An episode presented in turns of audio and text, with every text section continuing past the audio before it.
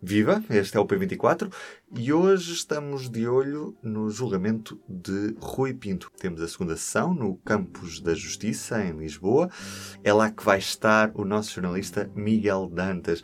Mas antes, está aqui no P24. Olá, Miguel. Olá, bom dia. A perseguição que, por exemplo, Julian Assange e Edward Snowden uh, têm sofrido demonstra que uma pessoa ser um whistleblower tem que ter muita coragem, muita coragem. Rui Pinto teve um momento muito traumático na infância, que foi a perda da mãe. A mãe dele morreu quando era muito novo. E um, pelo... eu falei com, uma, com a antiga professora dele de Educação Física que eh, dizia que ele era muito competitivo, que odiava perder e sempre que perdia uh, causava sarilhos no balneário com os outros colegas e, e acha que, que, esse falecimento teve um bocadinho a ver com a agressividade excessiva uh, do Rui Pinto. Mas ele era um rapaz muito popular entre os colegas. O, o, o antigo diretor da turma disse-nos que uh, ele adorava informática e tecnologia, que com 12 anos já entrava nos computadores da escola, ele punha uma password e ele arranjava uma forma de, de entrar nos computadores, uh, e que os outros colegas olhavam muito para ele como um guru dos telemóveis e, e uh, que era um rapaz muito simpático, ao contrário do que dizia a professora de Educação Física, que era um rapaz muito calmo, que tinha boas notas, tinha uma inteligência muito acima da média, ambos os professores uhum. dizem isso. Uh, e que hum, lá está, tinha um, uma personalidade muito próxima da do pai, que também era um, uma pessoa muito uh, afável, que, que estava bem com toda a gente e que foi o pai quem o acompanhou depois do, do falecimento também. Depois o Rui Pinto foi estudar para a Faculdade de Letras da Universidade do Porto, para a FLUP, uh, ingressou no curso de História e, uh, curiosamente, conseguimos descobrir que ele não acabou o curso. Não foi a muitas aulas, faltava alguns exames, portanto, essa questão da, da assiduidade uh, dificultou um bocadinho o, o, trajeto académico dele e ele ficou com o curso por terminar. Mas que era uma pessoa muito inteligente, que era um excelente aluno, gostava muito de história uhum. uh, e que se dava bem com, com toda a gente. E onde é que aparece depois a Hungria na história de vida dele? E ele foi fazer Erasmus para a Hungria uh, meio do percurso académico. Não sabe muito da vida dele na Hungria eh, as autoridades portuguesas, quando estavam a tentar descobrir quem ele era,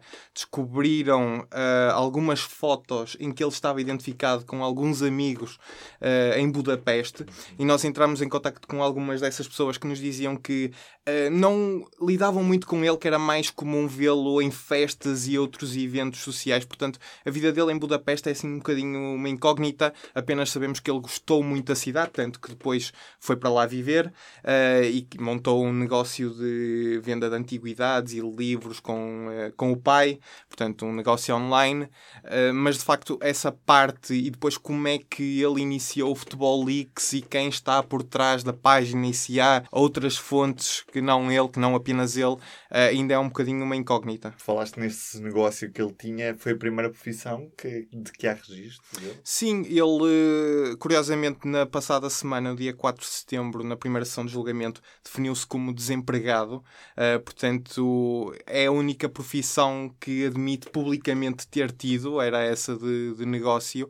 Uh, ele diz que não ganhou dinheiro nenhum com o Futebol Leaks e que, portanto, publicamente é, é, a única profissão e o único sustento que nós conhecemos de, de Rui Pinto. Não tinha nenhuma outra profissão, outra forma de ganhar a vida. Vamos só relembrar o que é que era o Futebol Leaks e quando é que surgiu. O Futebol Leaks surgiu em setembro de 2015. Foi uma página onde foram revelados muitos documentos confidenciais de, de principais clubes. Portanto, bastantes documentos privados viram a luz do dia e, e, e a partir desses documentos eh, as autoridades eh, começaram investigações. Eh, em Espanha, por exemplo, levaram à condenação de vários futebolistas, incluindo Cristiano Ronaldo, por uh, fuga ao fisco. Uh, na Alemanha também foram, foram uh, iniciadas investigações, foram publicados vários contratos de, das maiores estrelas de futebol do Mundial, portanto era possível ver as cláusulas que, que os clubes impunham aos, a essas estrelas do futebol. portanto, foi uma página que congregou um bocadinho de tudo o que estava escondido no futebol profissional. E és-nos chegados a um julgamento em que Rui Pinto está no banco dos réus. Sobre que parte de todo este Futebol Leaks é que recai este, este processo que ele agora está a responder em tribunal? A principal acusação até nem está relacionada com, com o Futebol Leaks em si. Portanto, ele é, é acusado de ter tentado extorquir o fundo de investimento do Doyen. Portanto, o Rui Pinto tinha alegadamente enviado um e-mail ao gestor, ao responsável por este fundo de investimento, o português Nélio Lucas, a dizer que tinha informações e que estaria disposto a não divulgar essas informações por uma quantia entre 500 mil euros e 1 milhão de euros. Pronto. Uh, portanto, essa é a principal acusação, neste caso, dos 90 crimes de que o Rui Pinto está acusado. Já agora vamos abrir aqui um parênteses. O que é que é a Doyen? Portanto, a Doyen é uma empresa que uh, uh, negocia passes de, de jogadores. Portanto, uh, funcionava um bocadinho como uma ajuda aos clubes que não tinham dinheiro para contratar jogadores. a Doyen emprestava parte do dinheiro nessa transferência e que depois cobrava contrapartidas pela transferência ou não desses jogadores. Portanto, o Rui Pinto também ajudou um bocadinho a, a, a tornar mais transparente as práticas da, da Doyen e o papel que, que os fundos de investimento tinham na transferência de de, jogadores. Fechamos o parênteses. Estavas a falar precisamente do, de ele ter tentado vender essas informações, ou seja, ocultar essas informações pelo valor entre 500 mil euros e 1 milhão. Sim, e essa acusação foi, uh, no fundo, aquilo que permitiu que Rui Pinto tivesse passado um ano eh, em prisão preventiva. Era a única, o único crime de que, era, de que é acusado que uh, consubstancia essa medida de, de coação.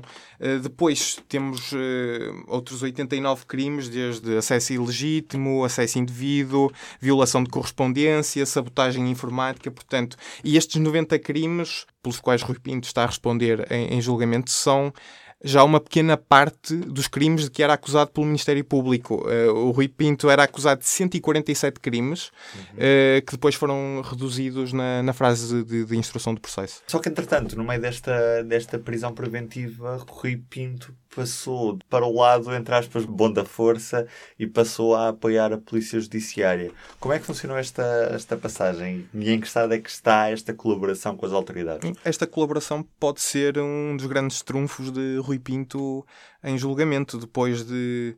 Uh, Rui Pinto sempre manteve a, a a narrativa de que o objetivo dele era colaborar com as autoridades e ajudar a investigar os crimes que terá desvendado, ou que, que os ficheiros uh, apontavam. Uh, mas uh, o facto é que ainda houve ali um grande período de tempo em que Rui Pinto e as autoridades portuguesas embatiam de frente, havia um choque frontal, até que as autoridades portuguesas através do diretor da Polícia Judiciária, Luís Neves, e também o diretor do CIAP, Amadeu Guerra, começaram a ter, a ter uma mudança na, na percepção de, de Rui Pinto um, e, de facto, foi atingido um acordo em abril um, em que Rui Pinto foi colocado em prisão uh, domiciliária uh, e em troca cedeu as passwords do, dos discos rígidos, dos famosos discos rígidos que a PJ teve durante um ano e que não conseguiu desencriptar. Portanto, todo o manancial de informação que Rui Pinto foi recolhendo ao longo dos anos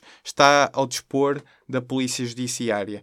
E uh, a colaboração não fica por aí. Portanto, já depois de Rui Pinto desbloquear a informação, tem ajudado e colaborado diretamente com as autoridades na, na análise dessa informação. Portanto, Rui Pinto, já no livro do Futebol Leaks, que foi escrito por dois jornalistas da Spiegel, eles eh, dizem que Rui Pinto tem um conhecimento profundo da informação que lá tem, apesar de, ser, uh, de serem fecheiros muito complexos que dizem respeito a, a autoridades tributárias e a toda uma panóplia de temas que está fora do alcance do cidadão comum, de uma pessoa que não tem conhecimentos avançados na área de futebol. Mas ele aparentemente tinha, tinha esse conhecimento. Portanto, eu acho que as autoridades estão, a, de certa forma, a aproveitar uh, esse conhecimento que ele foi ganhando ao, ao longo do tempo para conseguirem sustentar uh, as investigações. Apesar de nesta altura ainda não terem surgido novas informações sobre o que havia nesses discos.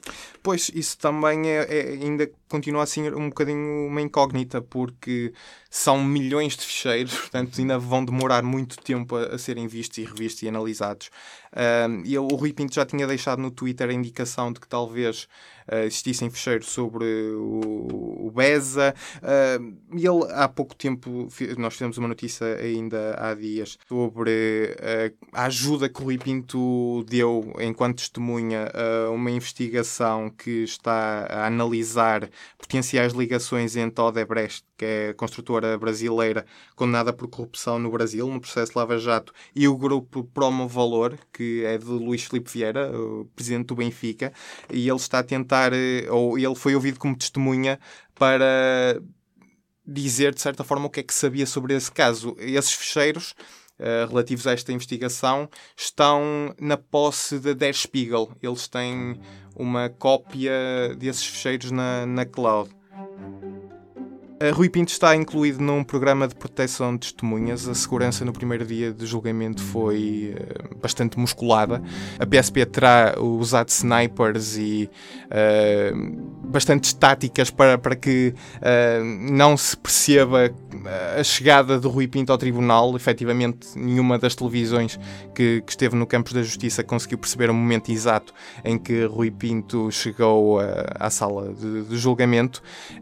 e a segurança foi bastante apertada, os jornalistas foram revistados três vezes antes de entrar na sala, eh, desde malas, eh, passamos por um tetor de metais, fomos revistados. Uh, e, e, e, a juíza a Margarida Alves, que é que preside o julgamento, impediu que os jornalistas levassem telemóveis e computadores para a sala de audiências eh, por questões de segurança. Cá estaremos para ver o teu relato, sempre em público.pt e também na edição impressa. Até lá fique sempre com o público. Da minha parte, Ruben Martins é tudo. O P24 está de regresso amanhã. O público fica no ouvido.